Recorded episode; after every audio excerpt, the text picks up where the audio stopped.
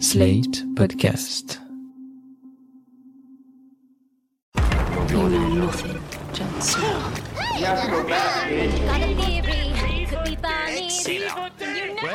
C'est pas faux. That's what the money is for. C'est bon, Loulou? Come The danger. I am the one who knocks. I think that I may be the voice of my generation. Suit up. Salut les Upper East Siders et bienvenue dans PIC TV, le podcast qui décortique les tendances et l'actualité des séries. Je m'appelle Anaïs Bordage, mais vous pouvez m'appeler A. Et à mes côtés se trouve ma BFF Marie Telling. Salut M. You know you love me. Exo, exo, gossip girl. Si vous étiez ado dans les années 2000, vous aurez peut-être compris cette référence un peu naze, j'en conviens, à Serena et Blair, SNB, les meilleurs ennemis et reines de l'Upper East Side dans Gossip Girl. Un reboot du programme culte arrive sur nos écrans en juillet, alors on s'est dit que c'était le bon moment pour se replonger dans cette série qui a bercé nos années lycée, et dans mon cas aussi découvrir le final que je n'avais jamais vu. Alors pourquoi cette série sur des ados new-yorkais richissimes est devenue culte Qu'est-ce qu'il faut en retenir aujourd'hui Et pourquoi Anaïs n'a rien vu dans sa vie On en parle dans cet épisode. Mais avant ça, le pic de la semaine. Tout, tout, tout, tout, Marie, c'est quoi ton pic cette semaine? Bon, c'est un pic un peu triste, même euh, très triste. On s'était demandé pendant l'épisode réunion de Friends pourquoi James Michael Tyler, euh, qui jouait le rôle de Gunter, n'était pas présent et, pourquoi il avait euh, fait son intervention via Zoom. On l'a appris hier. En fait, il est atteint d'un cancer en phase terminale, un cancer de la prostate. Et c'est pour ça, donc euh, moi ça m'a rendu euh, très triste d'apprendre ça parce que c'est un personnage euh, qui a marqué mon adolescence, ma jeunesse dans ma série, une de mes séries préférées. Et en plus, il a raconté qu'il n'était pas venu parce qu'il voulait pas arriver en fauteuil roulant et mettre une mauvaise ambiance, je le cite, hein, c'est ce qu'il a dit, quand les gens verraient qu'il était malade. Donc on pense fort à lui et on espère qu'il va guérir. Ouais, on lui envoie toutes nos pensées. Oui, voilà. Et toi, Anaïs, c'est quoi ton pic? Moi, mon pic, c'est les tenues de Uzo Aduba dans la nouvelle saison de In Treatment qui est diffusée actuellement sur OCS. On en avait parlé il y a très longtemps de cette série. C'est une série sur des sessions de psychothérapie. Et donc là, dans cette nouvelle saison, c'est Uzo Aduba qui jouait Crazy Eyes dans Orange is the New Black qui joue la psy. Et elle joue une psy très très riche de Los Angeles et toutes ses tenues sont absolument incroyables. Elle a que des costumes en soie ou en satin et des robes euh, hyper larges euh, qui flottent et qui volent dans le vent avec euh, des super sacs à main assortis et des chaussures toujours assorties, des super beaux bijoux. Enfin, vraiment, chacune de ces tenues, tu te dis, elle, elle est prête pour le tapis rouge, en fait. Elle est pas là pour recevoir un patient qui va lui parler de choses horribles. Mais bref, ça fonctionne très, très bien. Et ça m'a donné envie d'acheter vraiment toute sa garde-robe. C'était hyper plaisant à regarder. Si le sujet vous intéresse particulièrement, j'ai écrit un petit article sur Slate qui parle des tenues de la série et j'ai interviewé la costumière qui était hyper intéressante, hyper sympa. Donc voilà, je vous recommande cet article. Si vous avez envie d'aller plus loin, c'était le moment auto-promo. Et on va passer au sujet du jour qui est Gossip Girl. Who am I? That's one secret I'll never tell. You know you love me. Exo, gossip girl. Ah, on est en 2008 là, c'est génial. on vient de se replonger dans le bouillon des années lycée, rien qu'avec ces 10 secondes. Où on est il y a six mois quand j'ai revu la série, parce que je la revois assez souvent. Alors Marie, pour les gens qui n'étaient pas au lycée euh, à notre époque, est-ce que tu peux resituer Gossip Girl? Alors Gossip Girl, à la base, c'est une série de livres écrite par Cecily von Ziegezar. Je sais pas comment ça se prononce. J'ai pas lu les livres, full disclosure, mais ça se situe comme la série dans un milieu, dans un lycée ultra privilégié de l'Upper East Side, qui est le quartier le plus riche de New York. Et ça suit un peu la jeunesse dorée et toutes les histoires d'amour et les scandales. Et en fait, euh, les histoires dans le livre sont différentes. Hein. Les trajectoires des personnages sont différentes. Je crois que Chuck dans les livres euh, est gay, par exemple. Mais la série reprend un peu ce format et cette formule. Et en fait, euh, le truc un peu particulier, c'est qu'il y a Gossip Girl, donc qui est un personnage anonyme dont la voix est jouée par Kristen Bell, qui était dans Veronica Mars, et qui envoie des updates sur son blog et par euh, texto aussi à ses abonnés sur tous les potins et tous les ragots de cette jeunesse dorée. Et donc, elle fout tout le temps la merde. C'est génial. et il y a aussi, en fait, deux outsiders. C'est Dan et sa petite sœur Jenny qui vivent à Brooklyn, à Dumbo. Et du coup, ils sont censés être pauvres. Alors que bon, Dumbo, c'est là où habite, euh, littéralement, je crois que Beyoncé a un appartement à Dumbo. Donc, pour vous donner une idée du truc. Mais euh, voilà. Donc, euh, c'est un peu le, le principe de base. Et c'était le nouveau projet de Josh Schwartz, le créateur de The O.C. au Newport Beach, juste après euh, justement Newport Beach. C'est lui qui a développé la série. Il avait dit qu'il voulait pas faire une redite, donc il voulait pas que Gossip Girl soit juste The aussi à New York. Donc on sent qu'il y a forcément un tronc commun entre les deux séries, surtout pour euh, les gens qui ont notre âge. Et ça a été vraiment deux séries adolescentes qu'on a regardées quand nous-mêmes on était euh, sur la fin de l'adolescence euh, et qui nous ont vraiment aidé à nous construire. Mais en même temps, il n'y a pas exactement le même ton que dans The aussi. C'est un peu moins camp et il y a moins d'humour sarcastique, par exemple, via le personnage de Seth Cohen, même si Dan est un peu censé remplir ce rôle-là, mais il le remplit pas aussi bien. Donc il y a cette espèce d'ADN quand même commun et on sent l'influence de Josh Schwartz euh, dans la série, mais c'est aussi quand même euh, son propre projet quoi. Oui, mais Gossip Girl c'est plus méchant aussi.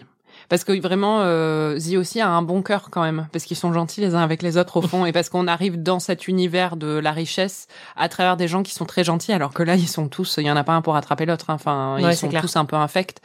Donc c'est assez différent au niveau du ton à ce niveau-là aussi quoi. Alors Marie, tu nous as déjà dit dans un autre épisode de PIC TV que tu attendais avec impatience le reboot, qui verra donc tout un nouveau casting en fait de personnages. Quel est ton rapport à la série originale Gossip Girl? Bah j'ai tout regardé. euh, voilà, j'aimais beaucoup la série. J'avoue que ça a un peu euh, aussi. Euh, moi, j'étais amoureuse de New York avant même d'y mettre les pieds et avant d'y vivre. Pour moi, c'était un peu l'incarnation aussi de la ville à la télé, même si c'est dans un milieu très très riche. Et même après y avoir vécu des années, c'est une des séries pour moi qui euh, a un sens de lieu new-yorkais les plus élevés avec euh, Sex and the City, avec Broad City par exemple. Et donc j'adorais la série quoi, j'ai tout regardé. Et après il y a des saisons que je revois de temps en temps, j'aime bien la saison 1, 2, 3, j'aime bien toute l'histoire d'amour entre Chuck et Blair. Donc en général je revisite ça. Après ça perd un peu en qualité je trouve. Mais c'est assez jouissif quand même comme série. Et toi Anaïs? Moi, c'est vrai que j'étais totalement fan euh, au moment où c'est sorti et je pense que c'est la série que j'associe le plus avec Mega Vidéo, en fait. Ah oui, euh, moi aussi. Pour euh, les jeunes de notre âge, c'était une plateforme de streaming illégale sur laquelle on pouvait regarder donc plein de séries en très très mauvaise qualité avec des sous-titres amateurs qui souvent ne correspondaient pas trop à, au vrai dialogue de, des séries et c'est comme ça que, enfin, personnellement, j'ai beaucoup appris à parler anglais grâce à Mega Vidéo et aux séries que je regardais en VO. Et c'est marrant parce que Mega Video, il me semble, a existé de 2005 à 2012 et Gossip Girl, c'était de 2007 à 2012. Donc en fait, c'est vraiment exactement la même période. Et pour moi, c'était un peu la période où j'ai arrêté de regarder les séries à la télé en VF qui passaient mhm. sur TF1 et M6 parce que en fait, j'étais impatiente et que les nouvelles saisons en France sortaient beaucoup plus tard qu'aux États-Unis et que du coup, quand je voulais mes nouveaux épisodes de Desperate Housewives ou de Gossip Girl, j'allais directement sur Mega Video pour les voir tout de suite, même si il fallait vraiment genre mettre des jumelles et euh, cinq paires de lunettes pour euh, voir tellement c'était mal pixelisé, quoi. et que vraiment les, sous-titres, il y avait des aberrations. Enfin, on peut encore trouver aujourd'hui des exemples sur Internet de l'époque. Enfin, c'était euh, hallucinant. Mais voilà, pour moi, c'est vraiment ça. En fait, c'est le début de ma consommation de séries sur Internet. Et du coup, j'ai beaucoup d'affection pour Gossip Girl, pour ça aussi, parce que je me souviens vraiment que j'étais dans le garage de ma meilleure amie de l'époque où on regardait sur l'ordinateur de sa mère euh, le dernier épisode de Gossip Girl dès qu'il venait de sortir après le collège ou après le lycée, quoi. Alors Gossip Girl, pourquoi c'est culte Me demanderez-vous Une super transition, très naturelle. voilà. Alors bon, ce qu'on a fait pour cette euh, émission, c'est qu'on a revu le pilote et le final que moi j'ai vu pour la première fois. Et donc ce qui frappe immédiatement quand on revoit le pilote, c'est la musique. C'est juste hallucinant. Bah, dès les premières secondes, en fait, il y a Peter Bjorn and John, quoi. Ouais, en fait, c'est vraiment une collection de musiques les plus cultes les unes que les autres. Et emblématiques de l'époque. Voilà, c'est ça. C'est-à-dire que je pense que si un arrivé en j'allais dire en France, mais déjà sur la planète Terre. Ce serait pas mal. Et voilà, et qu'on lui disait, voilà ce que c'était les goûts musicaux de la fin des années 2000. Tu regardes Gossip Girl, tu as exactement ce qui passait sur Énergie à l'époque. En fait, c'est vraiment hallucinant. Et j'ai noté un peu. Alors, je suis sûre que j'ai même pas tout relevé, mais j'ai noté, certaines des musiques. Ouais, on est trop fort. On a trop bien fait nos devoirs. Mais t'as dit qu'il y avait euh, Peter Bjorn and John, il y avait Justin Timberlake. Ouais. What, Goes, around. Comes Around, une de mes chansons préférées. Cold War Kids, Hang Me Up to Dry, qui était leur gros tube de l'époque. Back to Black de Amy Winehouse. Oui.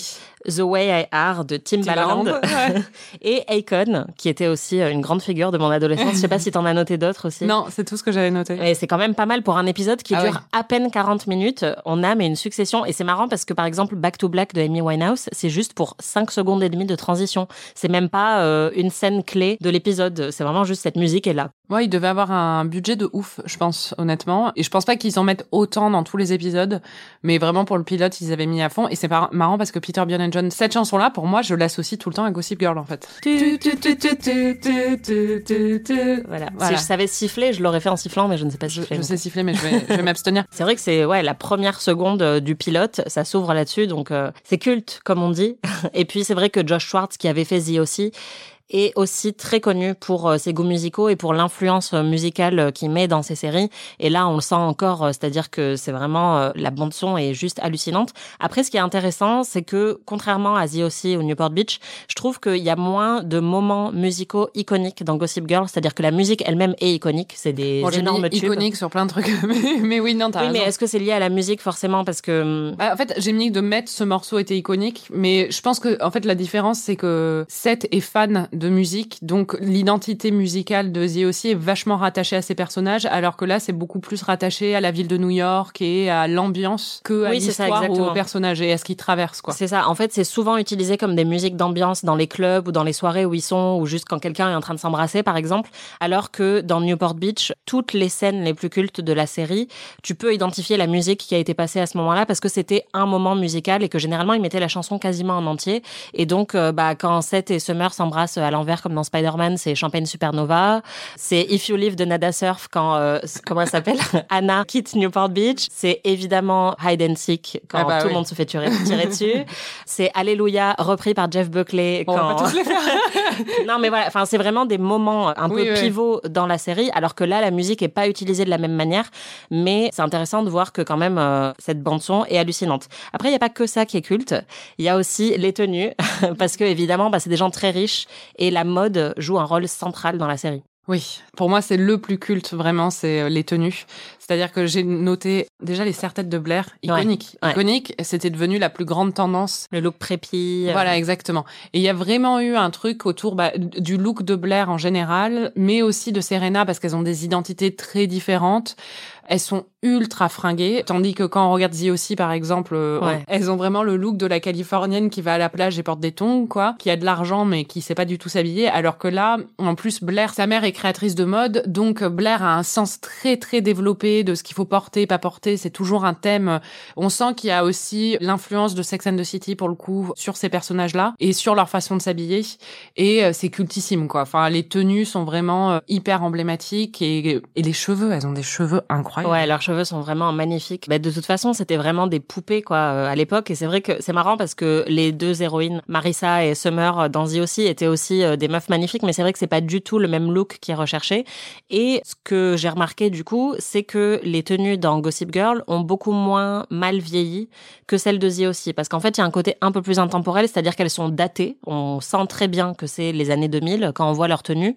Mais on sent que c'est tellement à la mode qu'il y a quand même quelque chose qui reste très agréable esthétiquement aujourd'hui, alors que quand on voit, enfin vraiment, ça brûle les yeux les tenues dans Newport Beach, par Oui. exemple. Après, bon, euh, là, on a revu le pilote. Si tu regardes euh, le reste de la saison tu revois les tenues de Vanessa, la meilleure pote de Dan, et les tenues de Jenny, une fois qu'elle fait sa une espèce de révolution où elle pense qu'elle est une grosse rebelle, c'est une catastrophe. Ça n'a pas du tout bien vieilli.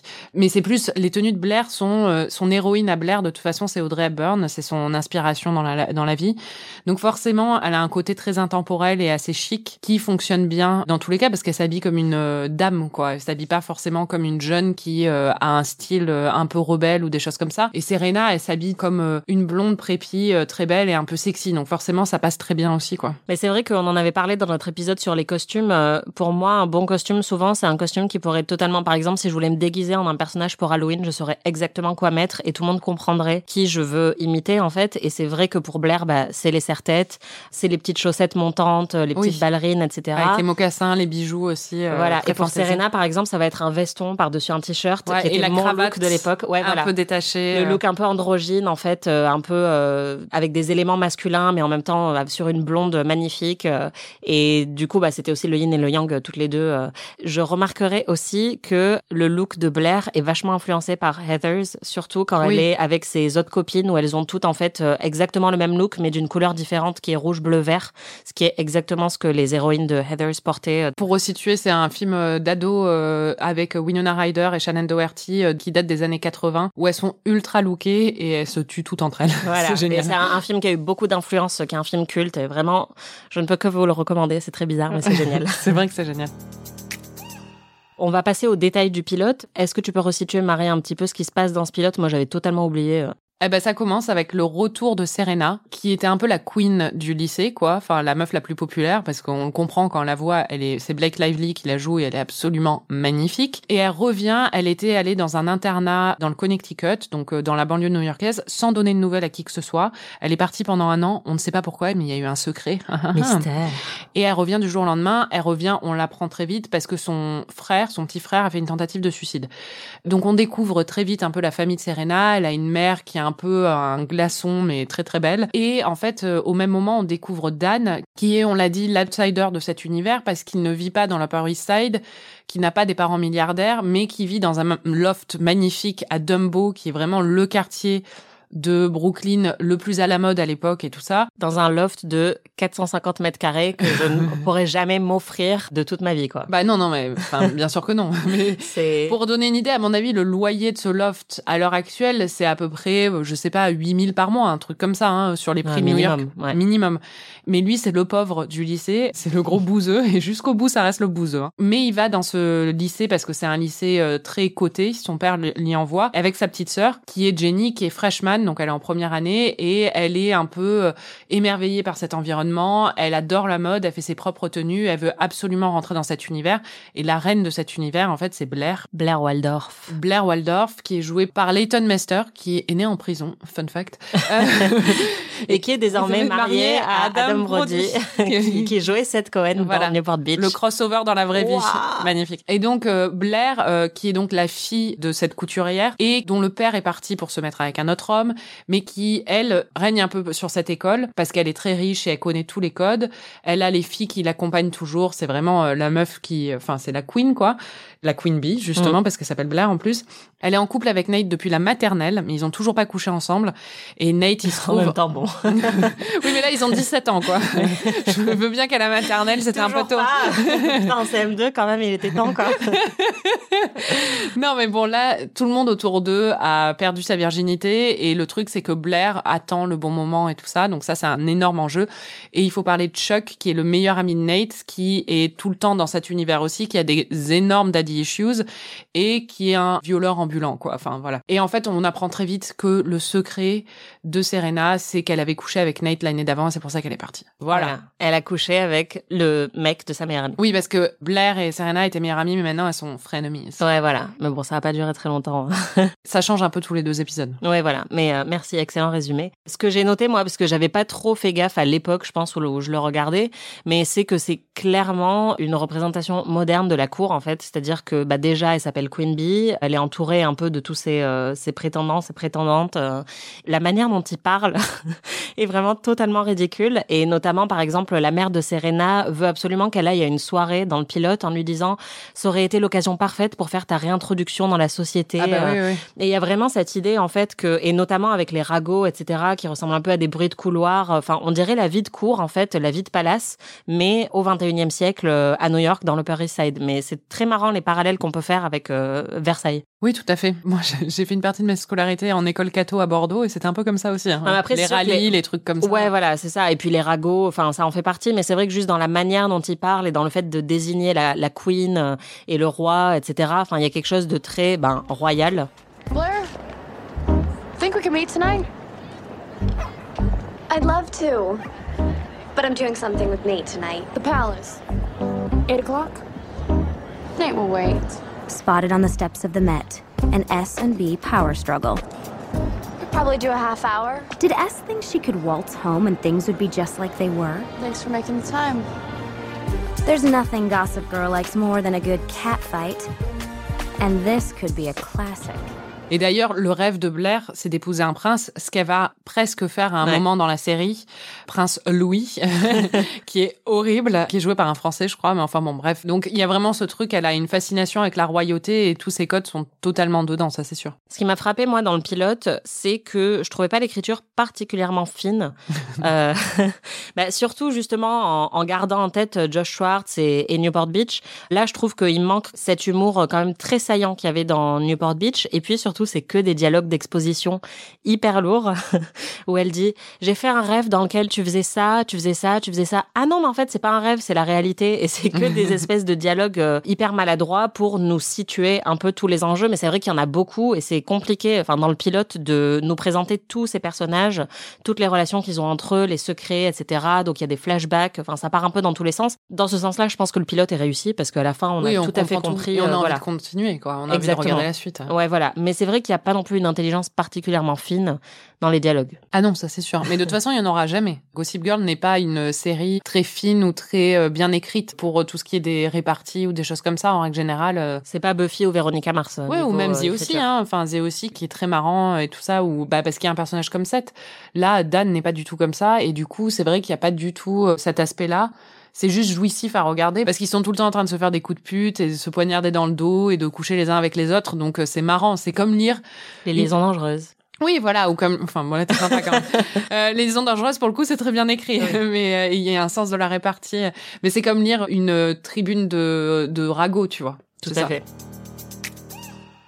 Alors la question principale quand même quand on vous revoit ce genre de série, c'est est-ce que ça a bien vieilli ou pas? Et là, bon clairement ce qui a le moins bien vieilli, c'est le personnage de Chuck, Oui. qui est hyper toxique, qui est même plus que toxique, qui est, tu un l'as dit, euh, voilà, un violeur en puissance euh, qui agresse sexuellement plusieurs meufs rien que dans le pilote et qui après va continuer à avoir un peu des petites histoires de viol euh, qui sont plus ou moins euh, contournées et excusées et qui va être développé en un personnage un peu plus sympathique par la suite, mais là il est absolument détestable. Oui, je pense qu'ils ont fait une erreur un peu dans le pilote, une erreur de jugement où ils ont essayé de vraiment le diaboliser dès le début. En plus, c'était pas la même époque, donc il y avait un truc où, enfin, aujourd'hui, un personnage comme ça, euh, c'est inimaginable en fait dans une euh, série parce que vraiment dans l'épisode, il essaie de forcer euh, Serena à coucher avec lui. Et, Enfin, il qu'elle sexuellement. lui doit parce qu'il lui a fait un grilled cheese quoi, il lui a fait un sandwich et du coup il lui dit non mais attends c'est bon. Ouais, non, mais c'est ça. Et après, euh, il essaie de violer aussi euh, Jenny. Donc, euh, il y a vraiment un truc. euh, et la façon dont il en parle aussi, dont il parle des femmes quand il parle à Nate ou des choses comme ça, est ultra choquante et n'existerait jamais dans une série aujourd'hui, surtout sur un personnage qu'on est censé rendre sympathique par suite. Je pense qu'ils avaient peut-être pas en tête de le rendre aussi sympathique après qu'il y a eu un truc où bah, son rapport à Blair marchait vachement bien et du coup ils ont voulu créer le couple autour de ça et donc ils ont dû l'humaniser lui beaucoup plus et le rendre beaucoup moins diabolique mais du coup bah, ce premier épisode quand on sait le personnage qui va devenir au fur et à mesure des saisons C'est très dur à regarder. voilà exactement et on Et se dit euh, c'est enfin, impardonnable en fait. exactement. En fait, je pense que ils ont pas forcément réalisé le bijou qu'ils avaient avec Ed Westwick, qui est hyper charismatique. oui et qui pour le coup par contre dans la vraie vie a aussi été accusé euh, d'agression sexuelle donc euh, enfin quand on sait ça et qu'on voit le perso- le pilote Voilà. c'est aussi euh, Super. c'est juste le combo euh. Mais malheureusement, qui est très hot, et moi je l'ai noté en, en revoyant le pilote, même avec sa frange horrible. Ugh. Enfin, je trouve que, enfin, il est vraiment hyper charismatique, et donc je pense qu'ils ont réalisé, comme tu le dis, quand il a commencé à développer une alchimie avec Blair, et que les fans, je pense, se sont emparés très vite de ce personnage. C'était un fan favorite euh, très rapidement. Ils ont changé sa trajectoire, mais aujourd'hui ça passe pas du tout. On va écouter quelques extraits de la manière dont il parle des femmes. Ça fait peur. Looked effing hot last night. There's something wrong with that level of perfection. It needs to be violated. Does not seem to be on the menu, so smoke up and seal the deal with Blair because you're also entitled to tap that ass. Mais oui, non, il dit que en gros, euh, Serena est tellement belle qu'elle doit être euh, violée parce que ça le mérite tellement elle est belle. Et après, il dit à Nate qui hésite un peu à coucher avec Blair parce que voilà, on, comprend pourquoi après. Il lui dit mais tu le mérites euh, ou elle te doit ça. Enfin vraiment, en gros, tu as le droit de la prendre si tu as envie de la prendre. Enfin vraiment, mais c'est un violeur en puissance. C'est absolument horrible de voir ça. C'est présenté comme euh, un peu problématique. Ses potes lui disent oh t'abuses un peu, mais c'est pas non plus. euh, quand Dan apprend que Jenny est avec Chuck, il le dit à Serena parce qu'il a une date avec Serena. Et Serena lui dit non non si elle est avec Chuck, euh, il faut vraiment qu'on intervienne tout de suite. Donc Ouais. euh, les gens savent, mais c'est vu comme euh, un quirk un peu oula il faut le gérer lui et pas comme ben il faudrait peut-être le dénoncer à la police et faire quelque chose quoi. Enfin, Ouais, c'est ça. juste. Et ce qui est triste, c'est que, enfin, moi, ça me rappelle la manière dont on parlait, mais vraiment en ces termes-là exacts de certains mecs au collège, en fait, ou au lycée. Et notamment, il y a un moment aussi où quand il voit Jenny, il dit, ah, c'est qui celle-là? Elle est nouvelle, personne la connaît.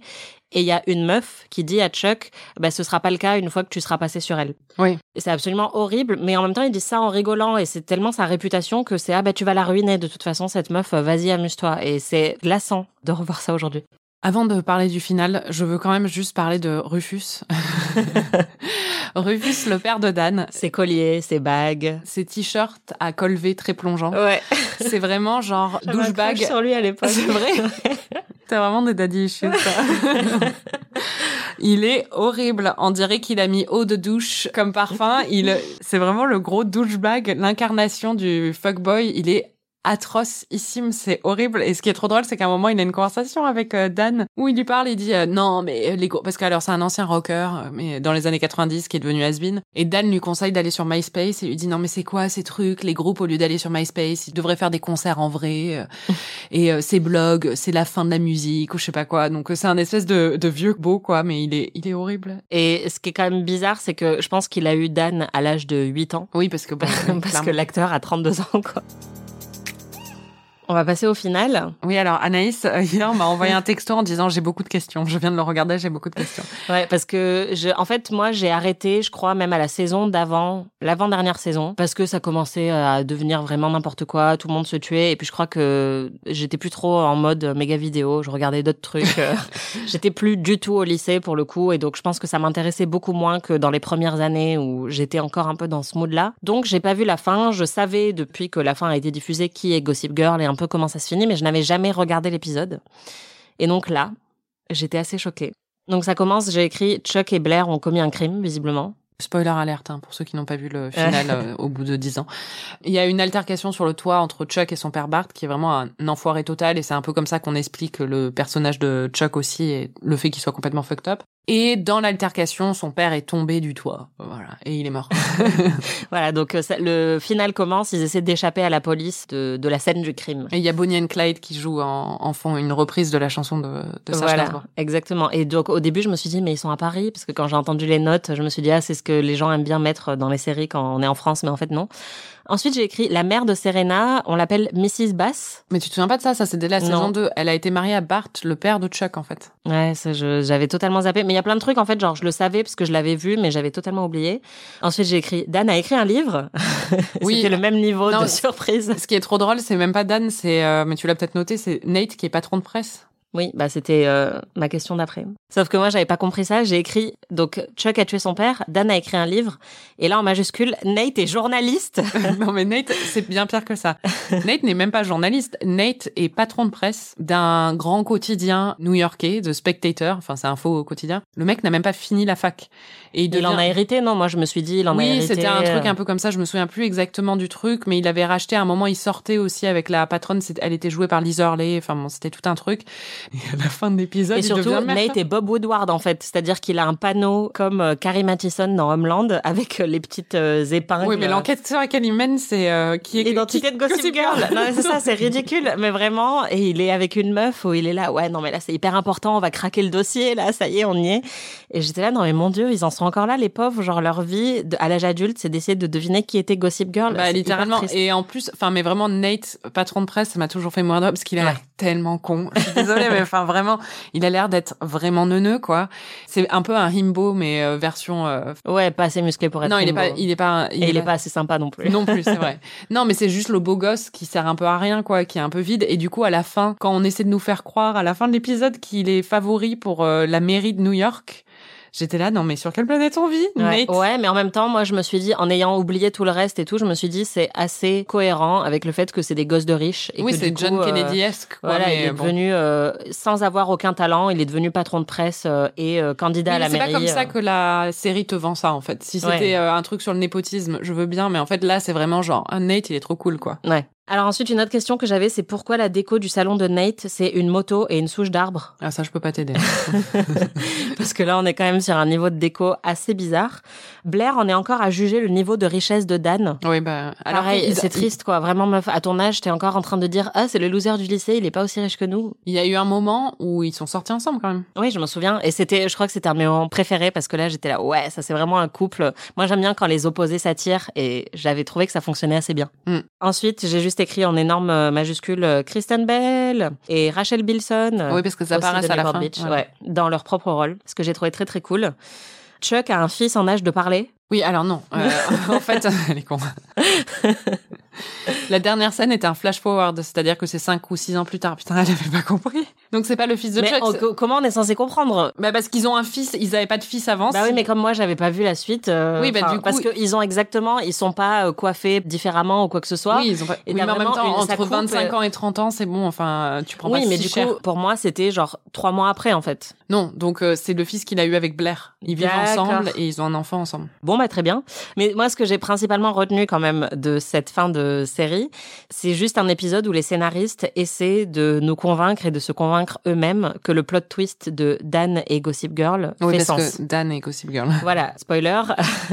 et donc ça, moi, je l'avais lu avant, mais ce qui est marrant, c'est qu'il passe tout l'épisode à dire, mais non, tu te souviens cette fois-là, tu penses que c'est pas cohérent, mais en fait, si, je vais t'expliquer pourquoi ça fonctionne. Et c'est vraiment ça pendant tout l'épisode. Oui, et c'est trop drôle. Et puis ils essaient de nous convaincre que bon, c'est pas si grave ce qu'il a fait, et c'est pour ça qu'il reste ami avec eux et qu'à la fin il va quand même se marier avec Serena, alors que c'est hyper grave ce qu'il a fait. Il a outé des gens, Ouais. Il a slut shamé un Sa nombre propre sœur, incalculable de meufs, ouais, dont sa compris sa propre sœur. et sa meuf. Enfin, Ouais. à l'époque, euh, Serena. Et il nous explique que quand il a slut shamé sa sœur, c'était elle le qui l'avait demandé. Voilà, donc là, merci la leçon de morale, quoi. Et Serena, en fait, on apprend que, enfin, toute l'histoire de ce blog a été démarrée parce qu'il adorait la stalker. Oui, non, mais c'est hyper problématique et surtout ça n'a aucun sens en fait.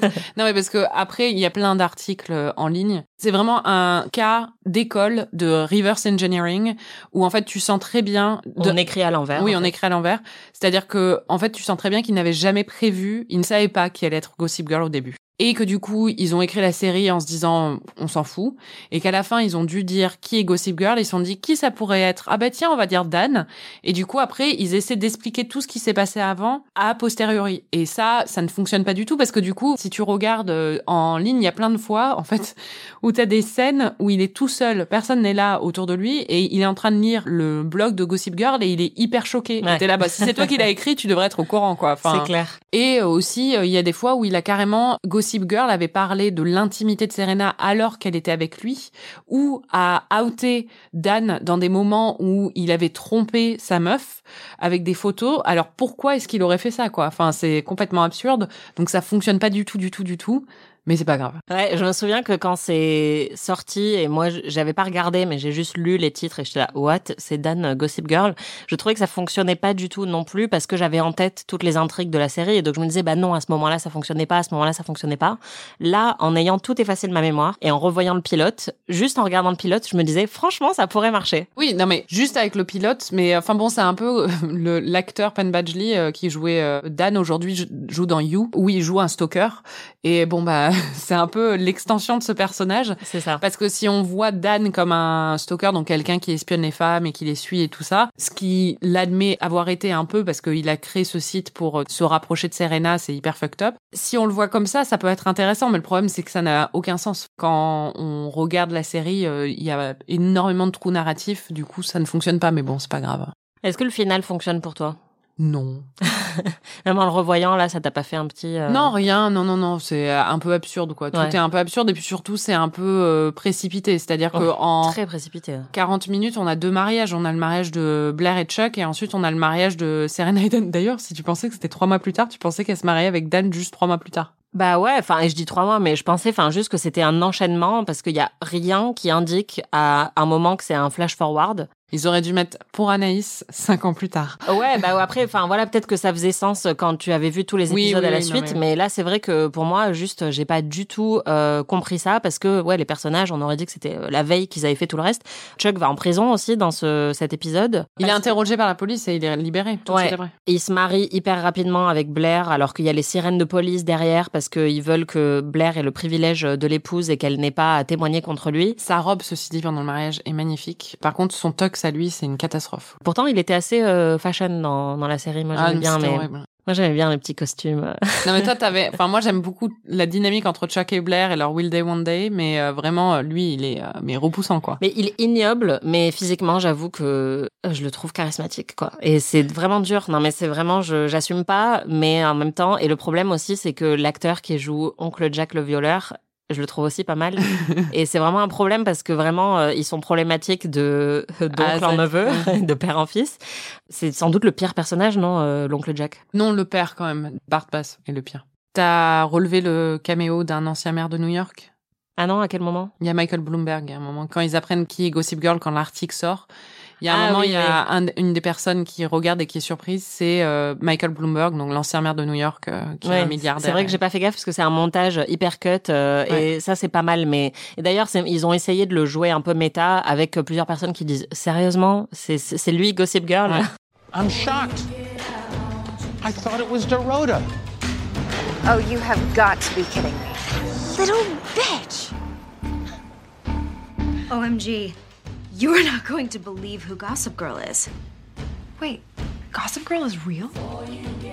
Mais des gens qui disaient ah j'ai toujours pensé que c'était Jenny qui était la théorie euh, dominante ou des choses comme ça ou j'ai pensé que c'était une telle. Ou euh, comment elle s'appelle euh, Dorota, moi, voilà Dorota, Dorota. c'est ça. Et c'est vrai, moi je me souviens qu'il y avait une grosse théorie sur euh, Dorota et euh, donc euh, Ça aurait dû être Dorota. ouais, franchement, elle est très marrante. Mm.